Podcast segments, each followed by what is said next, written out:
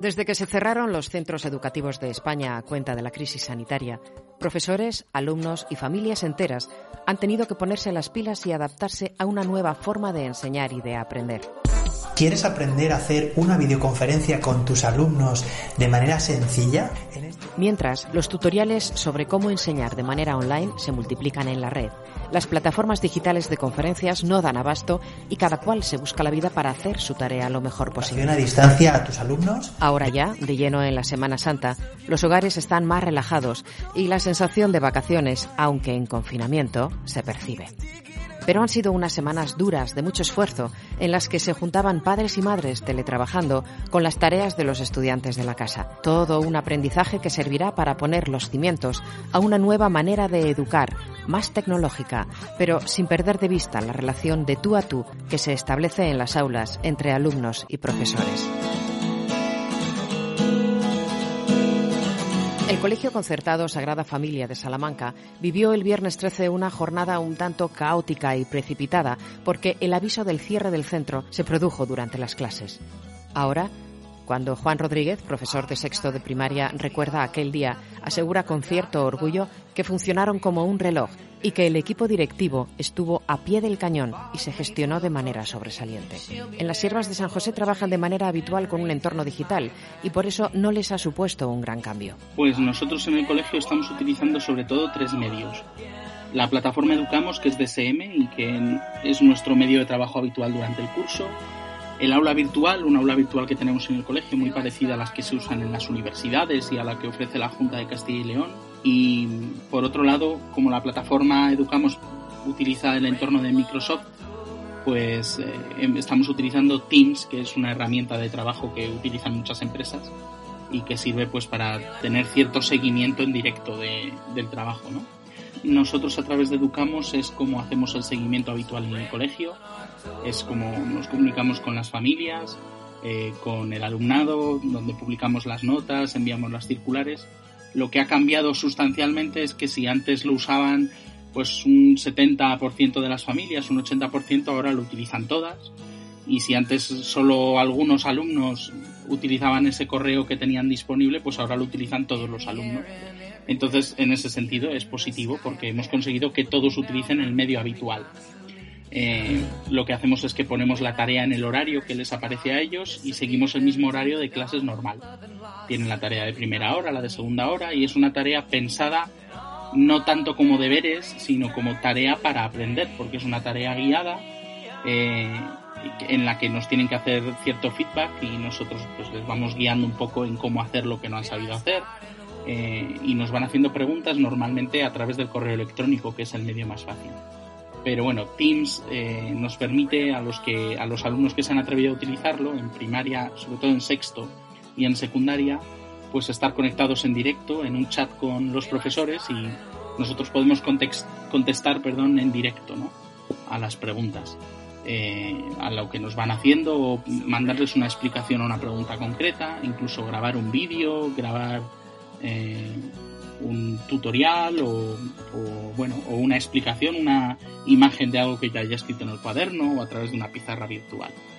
Y luego el aula virtual del colegio que, que se parece a otras aulas virtuales, no es como las demás, pues ellos pueden presentarnos, eso sobre todo si queremos evaluar alguna tarea, pues suben allí la tarea, sea por una imagen de su cuaderno o porque han hecho un texto en Word y nosotros al lado de esa tarea aparece la rúbrica que utilizamos para evaluar y, la nota que, puedan sacar.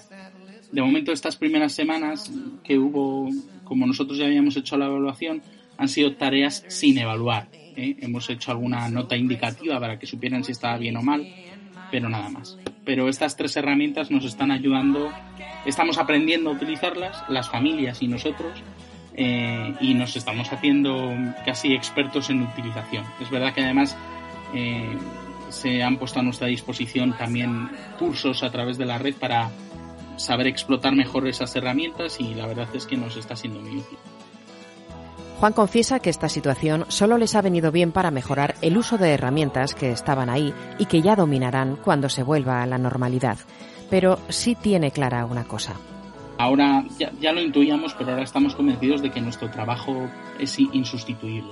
Para nosotros no hay nada como estar en clase, tener a los alumnos cerca, una conversación cara a cara, eh, poder aconsejar, guiar, consolar, preguntar, responder. Eh, esto es insustituible y es el 95% esa relación que se establece entre los alumnos y el maestro es el 95% de la educación. Nunca vamos a poder cambiar esto por, por clases online, eh, sobre todo en primaria y en secundaria. creo que es verdad que siempre han existido las carreras online, los máster y los cursos, pero la educación obligatoria necesita de la relación y sin la relación se pierde casi todo.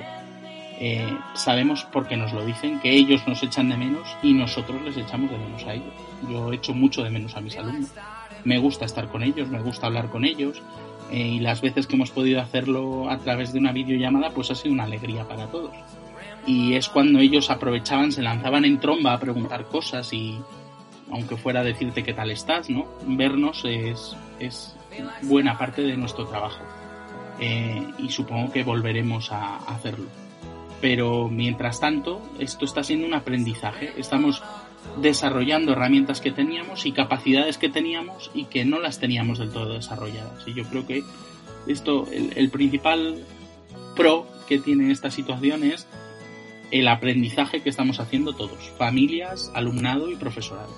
Familias, alumnos, profesorado y políticos se han visto abocados a una situación que les ha obligado a sentarse y hablar los gobernantes han tenido que sentarse y hablar. El Consejo Escolar se ha reunido ya varias veces estos días. Hoy, hoy martes nos llegaban las últimas noticias de las decisiones que han tomado de cara a la vuelta a, clase después de las vacaciones. Entonces, sentarse a hablar es algo que se hacía poco en la gente que dirige la educación de este país y es bueno que se escuche al consejo escolar porque es más realista, que los consejeros escuchen a la ministra y la ministra a los consejeros. Eh, bueno, yo creo que ese modelo de escucharse y tener en cuenta a todos creo que es lo primero que se debería implementar cuando consigamos volver a la normalidad. Y lo segundo, que es lo que he comentado antes, que por las circunstancias nos hemos visto obligados a explotar unos medios que no estábamos utilizando o que estaban utilizando solo unos pocos. Entonces, yo creo que en nuestro caso, pues la Junta de Castilla y León tiene que mejorar las herramientas telemáticas porque han sido, han demostrado ciertas carencias que se pueden solventar con inversión eh, y con formación para el profesorado. Al final cada centro y cada profesor pues tiene unas herramientas que ha podido utilizar eh, según ha podido o según las circunstancias se lo permitían, pero hace falta inversión y la calidad se consigue invirtiendo en educación. Yo creo que estas dos, esta enseñanza es principal que la sanidad pública y la educación pública, eh, y entiendo la concertada como parte de la educación pública también, merecen atención y la atención se, se tiene que convertir en, en, inversiones. Entonces, que podamos utilizar estos medios va a mejorar la calidad de lo que hacemos y nos va a ayudar cuando consigamos volver a la, normalidad. Yo creo que estas dos enseñanzas, inversión en educación para que podamos aplicar medios eh, a lo que hacemos y por otro lado entendimiento entre las administraciones y que las administraciones escuchen a los que estamos en las aulas.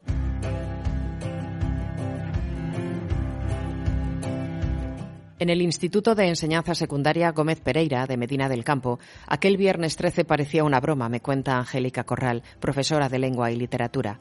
El lunes siguiente todo era caos, colapso en la red, las aulas virtuales saturadas, correos corporativos sin funcionar. Ahora, metida ya de lleno en su nueva rutina, me cuenta que su manera de trabajar es bastante sencilla. Trabajo con los correos electrónicos de los chicos y eh, programo la semana con cuatro periodos lectivos de 50 minutos y programo cuatro días de tareas. Como doy lengua castellana y literatura cursos de bachillerato, pues es muy sencillo. Un día morfología, otro día sintaxis, otro día literatura y otro día comentario de texto. Yo les envío tareas o teoría y pasados dos tres días les envío las correcciones a esa tarea. Em, también resuelvo dudas si las tienen y programo todas esas tareas que les envío por correo electrónico en el aula virtual del centro al que ellos, a la que ellos tienen acceso. No hay una uniformidad porque cada profesor trabaja de la manera que quiere. Hay algunos que hacen eh, videoconferencias, otros tienen otras plataformas que no son la oficial de la Junta de Castilla y León, eh, otros reciben las tareas de los alumnos a través de fotografías eh, que el alumno hace su cuaderno y que las envía mediante archivo JPG al correo electrónico. A ver, creo que todos estamos sobreviviendo, los padres, los alumnos y los profesores. Entonces, estas dos primeras semanas, ahora no que estamos de vacaciones, pero estas dos semanas anteriores han sido pues una toma de contacto de una realidad desconocida hasta ahora para nosotros. Estas dos semanas han sido una primera toma de contacto y para ella la única ventaja de esta situación es evitarse dos horas de viaje diarias. Pero es mucho más cercano, eh, mucho más sencillo para el alumno y para el profesor dar, clase de tú a tú, porque las dudas se pueden resolver mejor en ese momento y no esperar a recibir un correo electrónico o pues una llamada de atención del alumno a través de medios digitales para que tú le resuelvas la duda. Tendremos que pensar cómo mejorar de cara a la tercera evaluación, ya que hay incertidumbre respecto a si avanzaremos contenidos, respecto a si eh, habrá aprobado general o no como en Italia, que creo que no, respecto a qué tendremos en cuenta a la hora de evaluar. Al menos en mi centro tuvimos la suerte de que cuando nos mandaron a casa ya habíamos hecho la segunda evaluación. Entonces tenemos notas de dos evaluaciones y es un hándicap respecto a lo mejor a otros centros que no habían terminado esa segunda evaluación. Habrá que reinventarse y también tener en cuenta las circunstancias personales de los alumnos, no solo las circunstancias digitales, sino pues cómo están en su casa. No sabemos eh, si sus familiares son sanitarios, no sabemos si tienen que cuidar del abuelo, no sabemos si tienen que cuidar a eh, su hermano pequeño, eh, no sabemos si se han puesto enfermos, mm, no sé. Es nueva la situación y hay que ser un poco comprensiva con ella. Pero yo pienso que hay clara una cosa. El alumno que trabaja de forma presencial está trabajando en casa el alumno que no ha trabajado hasta el 13 de marzo de forma presencial eh, o tiene unos padres que están detrás de él animándole o atosigándole o raro es que trabaje si no lo ha hecho hasta ahora. Yo por mi parte intentaré poner toda la carne en el asador, aunque es mucha más, mucho más bonita la docencia presencial.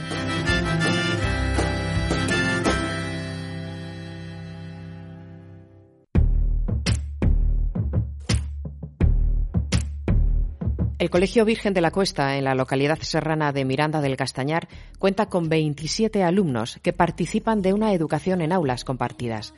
Almudena Prieto, directora, reconoce que el trabajo extra y situación de estrés emocional ha sido importante durante estos días y ha afectado a todos los miembros del centro. Alumnos y familias han tenido que aprender a utilizar en tiempo récord sus recursos tecnológicos. Pero, ¿cómo se organizan en una escuela rural como esta? Cuando pensamos en llevar a cabo toda esta educación telemática, las maestras del cole tuvimos muy claro que era necesario tener en cuenta esas aulas multinivel, ya que las metodologías y dinámicas de trabajo desarrolladas no son las mismas que en una aula ordinaria, porque supone una mayor organización para el docente y para el alumnado, quienes tienen que trabajar con varios cursos a la vez. Por ello, hemos intentado implantar un sistema de educación telemática con diferentes y variados canales que pudieran llegar a todos nuestros alumnos y con este fin hemos utilizado una plataforma educativa que nos ha permitido la comunicación inmediata con las familias, el correo electrónico corporativo para la transmisión y recepción de tareas y la utilización de blogs educativos y del aula Moodle para la gestión de recursos y contenidos. Los docentes, además, hemos realizado nuestras comunicaciones en espacios de trabajo virtuales. Si hablamos de los aspectos positivos y negativos de esta situación, en cuanto a positivos, podemos resaltar la motivación que supone para el alumnado el acceso a los contenidos a través de sus propios recursos tecnológicos. Aunque esta motivación está un poco condicionada por la situación de confinamiento que están viviendo. También podríamos resaltar las múltiples posibilidades que nos ofrece a los docentes en cuanto a la exploración y creación de nuevos entornos de aprendizaje y las nuevas vías de relación establecidas entre todos los miembros de la comunidad educativa. Almudena coincide en que estas nuevas herramientas estaban ahí, pero no se les había dado el uso adecuado hasta ahora y reclama más formación para el futuro. Debemos también reflexionar a nivel educativo sobre si la educación telemática permite o no una educación igualitaria.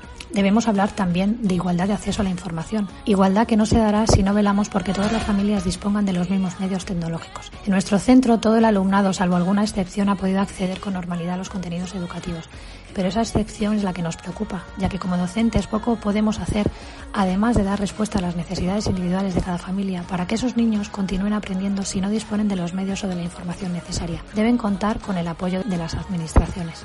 Como último contra, resaltar que en nuestro caso, al estar en una zona rural, la conexión a Internet en determinados momentos del día funciona con mayor lentitud, lo que dificulta el uso de esas herramientas. Si vamos un paso más allá y pensamos en volver al colegio, todo el claustro tenemos claro que debemos mantener algunas de estas formas de enseñanza telemática o de comunicación que estamos utilizando en estos momentos y que tenemos la obligación de seguir formándonos en este sentido, ya que la educación que se nos presenta en muchos casos es más tecnológica y mucho más abierta al mundo y a nuevos entornos de relación social. Creemos que no solo debemos formarnos nosotros, sino que debemos formar o al menos informar a las familias por ello nos plantearemos dinámicas de trabajo en colaboración con ellas en los próximos cursos. Pero si hay algo que se repite de manera unánime entre estos profesionales en esta situación de confinamiento, es el verdadero valor que adquiere la figura presencial del profesorado. Que está muy bien aumentar los canales de comunicación, pero que las personas no podemos ser sustituidas por pantallas o teclados, porque faltarían aspectos como el cariño, los gestos, la empatía y porque no hay otro modo de individualizar la enseñanza, atendiendo a los ritmos y necesidades de cada alumno que de individuo a individuo. De hecho, creo que ahora mismo lo que más nos importa a todos los docentes es que su alumnado, por supuesto, se encuentre bien y que al menos tengamos la oportunidad de acabar este curso con la calidez de un abrazo y de una fiesta de graduación y despedida para aquellos alumnos que el año que viene cambien de centro de etapa educativa. Para finalizar, quería darle la enhorabuena a nuestro alumnado, ya que en estos duros momentos nos ha enseñado sus mejores virtudes, su entereza, su valentía, sus ganas de seguir aprendiendo y su responsabilidad. Y nosotros hemos respondido con implicación, trabajo y cariño, porque lo que no vamos a permitir es que nadie, ni siquiera el COVID-19, nos quite algo que únicamente es nuestro, la alegría de seguir creciendo y aprendiendo juntos. Fundamentalmente el grueso fuerte de la Escuela de Arte son los estudios eh, de talleres, de forja. Un caso eh, singular es el de la Escuela de Artes y Oficios, en la que los alumnos aprenden talleres de escultura, forja, cerámica, que obviamente no se pueden realizar a distancia. Otra cosa son las materias teóricas con las que han mantenido el contacto con los alumnos desde dos ámbitos. Uno estrictamente académico y otro más social, por si los alumnos necesitaban algún tipo de ayuda. Este centro es el único que ofrece un bachillerato artístico que suscita un especial interés, ya que la EBAU es el siguiente paso a superar por el alumnado. Enrique López es profesor de historia en este centro.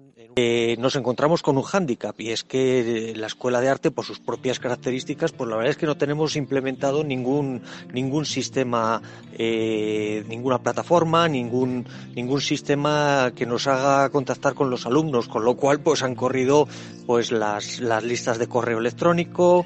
Eh, cada profesor nos hemos buscado la vida un poquito por nuestra cuenta. Otro hándicap importante es que eh, las herramientas que habitualmente nos da la administración pues o, no nos han valido porque eh, de la noche a la mañana eh, no, no, no, hemos podido ponerlas en, en funcionamiento o cuando eh, sí estaban o en funcionamiento, sí que teníamos establecido ese, ese, esa vía, eh, pues nos hemos encontrado que se han saturado. Se han saturado porque los, los sistemas informáticos de la administración no estaban pensados tampoco para esta situación. Con lo cual, pues nada, hemos tenido que improvisar. Aquí sí que quiero hacer una reflexión importante date cuenta que, bueno, se ha hablado mucho eh, del esfuerzo que se han hecho en otras, en otros sectores. Eh, el esfuerzo que ha supuesto para los profesores, nosotros hemos dado, eh, hemos dado la última clase el viernes a las 2 de la tarde y el lunes hemos estado ya en contacto con nuestros alumnos, prácticamente también desde cero, desde cero, porque ya, ya digo que las plataformas, los sistemas informáticos de la Junta mm, no nos han, no nos han servido o estaban saturados o no estaban operativos. Con lo cual mm, hemos tenido que inventarnos un sistema educativo desde cero en un fin de semana. Un sistema educativo que pasa por herramientas más bien populares. Están utilizando básicamente Instagram, eh, grupos de WhatsApp, correos electrónicos, eh, YouTube, este tipo de herramientas. Paradójicamente, hasta el año pasado, la administración mm, nos hacía ver que no era conveniente que utilizáramos sistemas informáticos eh, que no fueran los propios creados por la administración. Eh, que huyéramos de ese tipo de, de ese tipo de programas o de ese tipo de plataformas eh, por tema de protección de datos y demás, pero mm, en esta situación mm, no nos ha quedado otra. Hemos tenido que tirar de lo que teníamos, de lo que conocían los chavales muchas veces han sido ellos los que nos han ayudado a montar estos sistemas y los que, demostrando que en la tecnología ellos están mucho más puestos que nosotros, por lo menos en las comunicativas, pues eh, nos han eh, ido haciendo de lazarillos eh, en, todos los, en todos los sistemas técnicos. Pero preparar una clase online supone un esfuerzo previo que no se ve. Adaptarse a este nuevo entorno les está costando más de lo debido, o al menos más de lo que pensaban. Eh, la otra ventaja que pueden tener otros, otras eh, actividades online, eh, pues yo creo que en la nuestra tampoco flexibiliza mucho horarios porque es importante que a los alumnos les enseñes que tu vídeo va a estar colgado a tal hora o que vas a hacer la, la conferencia a tal hora para que ellos se organicen sus tiempos, no pierdan esa disciplina de estudio, con lo cual le veo más, más desventajas, hablo desde el punto de vista del profesional que ventajas. Desde, desde el punto de vista del, del alumno, pues eh, yo te diría que va por barrios. Hay alumnos que, que este sistema no les va, que efectivamente es muy importante el contacto visual, que la implicación que hay entre profesor-alumno pues se pierde en muchos casos, pero también hay otros alumnos que están encantados con este sistema porque ellos ya han hecho la, la transición a, a, la era electrónica. Además, pues eh, les ayuda a compaginar con vidas eh, a veces eh, complicadas y eh, les organiza, les, les, ayuda a organizar sus tiempos, sus, sus problemáticas sociales y familiares. Y bueno en ese sentido yo yo tengo de todos los casos mm, hay alumnos que prácticamente pues se me han venido abajo esto les está costando un mundo otros alumnos que mm, el tema digital les les, les apasiona eh, están totalmente conectados y además eh, pues eh, va muy bien con sus con su estilo de vida con lo cual, pues yo tengo alumnos, tengo experiencias de alumnos que prácticamente no iban a las, a las clases presenciales y sin embargo les tengo todos los días conectados en, en el ordenador y, haciendo las tareas puntualmente. O sea que en ese sentido eh, yo diría que hay luces y sombras.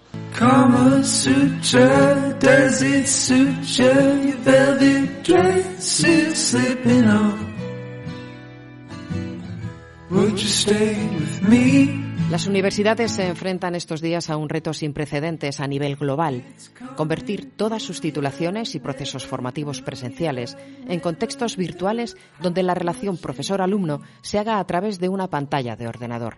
Y todo esto de la noche a la mañana. Para explicar este proceso, Francisco Álvarez, director de posgrado e innovación educativa de la Universidad Pontificia de Salamanca, hace un símil. Imagina que vamos en coche eh, por la carretera, un, coche sencillo, un turismo, y que de repente nos vemos en la necesidad de, eh, de atravesar un río. ¿Qué ocurre? Que el puente por el que íbamos a hacerlo se ha caído. Supongamos además que sí o sí eh, tuviéramos que llegar al otro lado y además con cierta urgencia. Y la primera opción eh, es comprobar la profundidad de ese río, ¿no? Si no fuera excesivamente hondo, podríamos intentar cruzarlo con el propio coche. Para ello, podríamos hacer alguna pequeña modificación o ajuste, como por ejemplo dejar parte del equipaje, el que no sea imprescindible, eh, para que el vehículo no pese tanto. Además, cruzaríamos el, río muy despacio, eh, buscando las partes menos profundas, incluso encontraríamos eh, la manera de mantener el tubo de, de escape la mayor parte del tiempo por encima del nivel del agua, ¿verdad? Pero seguiríamos yendo en un coche. No, sé si se ha entendido el paralelismo. El río es la circunstancia fortuita que nos hemos encontrado y que tratamos de vadear.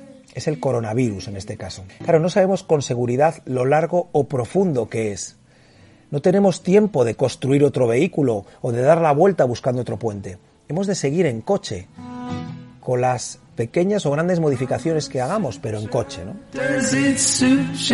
Recuerda que tenemos un compromiso con nuestros alumnos, un compromiso en fecha y lugar. No hay tiempo para, para darle vueltas a esto, ¿no? Bien, el coche es la metodología de trabajo, quédate con eso. Y esta, y aquí es donde muchas veces existe un error de concepto, no ha cambiado tanto en estos días. Mira, piensa que todas las asignaturas de cada titulación eh, en la universidad se apoyan en la adquisición de unas determinadas competencias que se reflejan en las guías docentes que cada profesor ha presentado a sus alumnos a comienzo de curso. Por ejemplo, para una materia de grado de 6 créditos, de 6 ECTS, ese compromiso se apoya en cuatro horas de clases semanales y una serie de procesos de evaluación eh, que se apoyan precisamente en esa presencialidad. Claro, lo que no puede hacer uno es cambiar las reglas de juego a mitad de partido. Y te recuerdo que esto nos ha pillado a mediados de marzo, es decir, a dos meses de acabar el curso. Así lo que hemos hecho muchas universidades españolas es precisamente seguir en coche, es decir, acomodar la metodología presencial existente al entorno virtual. ¿Pero cómo? Bueno, a través principalmente de la utilización de un software específico que permite a los profesores desarrollar su docencia de manera síncrona, es decir, en tiempo real.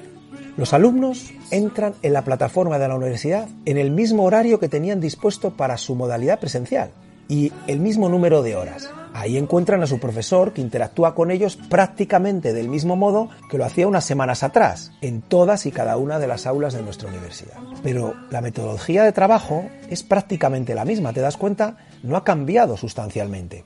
Eso es, lo, que, como te digo, hemos hecho algunas universidades españolas. Y ojo, no le quiero restar importancia. Ha sido, sigue siendo un trabajo ímprobo, con un montón de pasos que todos hemos tenido que dar en un tiempo récord. Elaboración de protocolos para profesorado y alumnado, articulación de la herramienta síncrona que permite la conexión eh, entre los actores implicados, la formación contrarreloj del profesorado y el alumnado para sentirse cómodos en el nuevo proceso, planteamiento de procesos de evaluación a distancia seguros, en fin, todo esto, insisto, en muy, muy poco tiempo. Aprovecho para dejar constancia del enorme trabajo que el equipo rectoral y directivo de la UPSA ha realizado en este sentido. Un trabajo, de verdad, eh, un trabajo en equipo absolutamente digno de admiración. Y en ese coche habrá que intentar terminar el curso y seguirá siendo de manera presencial trasladada al entorno online si se quiere respetar el compromiso adquirido con los alumnos al inicio de curso. Otra cosa será el nuevo entorno digital que habrá que tener en cuenta a partir del próximo curso. ¿A qué modelo educativo nos llevará esta crisis? Aquí partimos de una situación diferente. Me planteas llegar más lejos, cruzar el mar. ¿Entiendes el paralelismo? En este caso, aunque sigue siendo agua, el método de transporte ya no puede ser un coche. Las universidades que quieran moverse en el entorno de enseñanza online tendrán que construir barcos. Y esto no se puede hacer en una semana, ni en un mes, ni en un año si me apuras. Requiere un plan estratégico complejo, con toda la comunidad educativa implicada en él. Construir barcos, es decir, diseñar un sistema metodológico nuevo para conseguir una óptima adquisición de competencias, pasa por, además de una completa adaptación al entorno online a partir de las herramientas que el mercado nos ofrece, definir qué modelos son los mejores para cada proceso formativo. Y para ello hay que poner sobre la mesa términos como el de la enseñanza síncrona, asíncrona y también la mixta. Hay que determinar cómo trasladamos los contenidos, cómo llegan al alumno, en qué tiempos, cómo, eh, cómo los pueden procesar mejor, cómo serán los procesos de evaluación que garantice la adquisición de competencias y otros muchos aspectos, pero teniendo algo muy muy claro. Ya no viajamos en coche, lo hacemos en barco con sus ventajas e inconvenientes, pero el profesor y el alumno tendrán que adaptarse a esta nueva forma de viaje. Ahora bien, estamos hablando en este caso de un proceso optativo. Las universidades, con tradición eh, presencial como la, como la mía, no tienen por qué modificar toda su oferta y trasladarla al entorno online. Mira, ahí va una reflexión que como director de innovación educativa seguro te sorprende. A día de hoy, en el supuesto de comparar dos procesos docentes encabezados em, eh, por profesores top en sus respectivos eh, campos metodológicos, para mí la presencialidad sigue ganando por goleada al contexto virtual. La interacción síncrona, la intervención de todos los sentidos que nos permite el contacto del aula física, todavía está muy lejos de poder conseguir en el ámbito online ni siquiera llegar a acercarse con la implantación del protocolo 5G que parece que, va a llegar en breve. Y en eso, sin embargo, llegamos más lejos y a más sitios. Dejamos en el tejado del alumno la responsabilidad de estudiar cómo y cuando él quiera.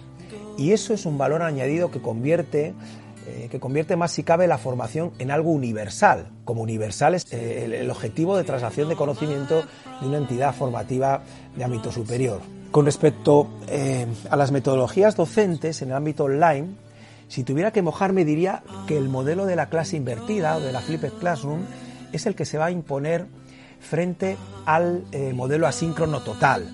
Es decir, las píldoras audiovisuales de cuidada producción que el profesor eh, hace llegar a sus alumnos para que estos las trabajen dirigidos y vuelvan al docente con sus reflexiones, dudas, planteamientos, etc. Desde mi punto, Elena, este es el modelo que va, a funcionar. Es decir, un modelo mixto que aúne lo mejor del entorno online con opciones presenciales y directas entre alumno y profesor. Es un reto complicado que les hace permanecer alertas ante el futuro más próximo y abiertos a nuevos horizontes.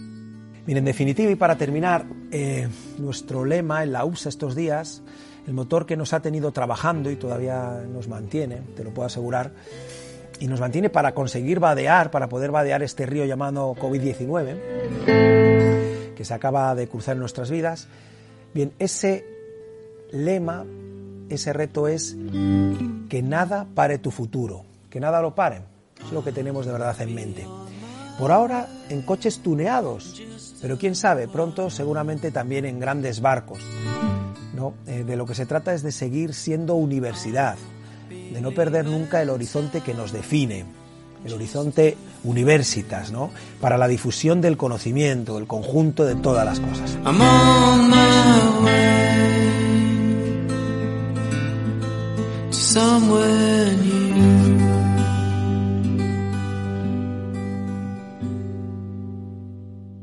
Cuarentena es un podcast abierto a tu participación. Si quieres contar aquí tu historia de aislamiento, cualquiera que sea, te espero. Contacta conmigo a través de mi web elenamartinmo.com o redes sociales. Yo me quedo en casa.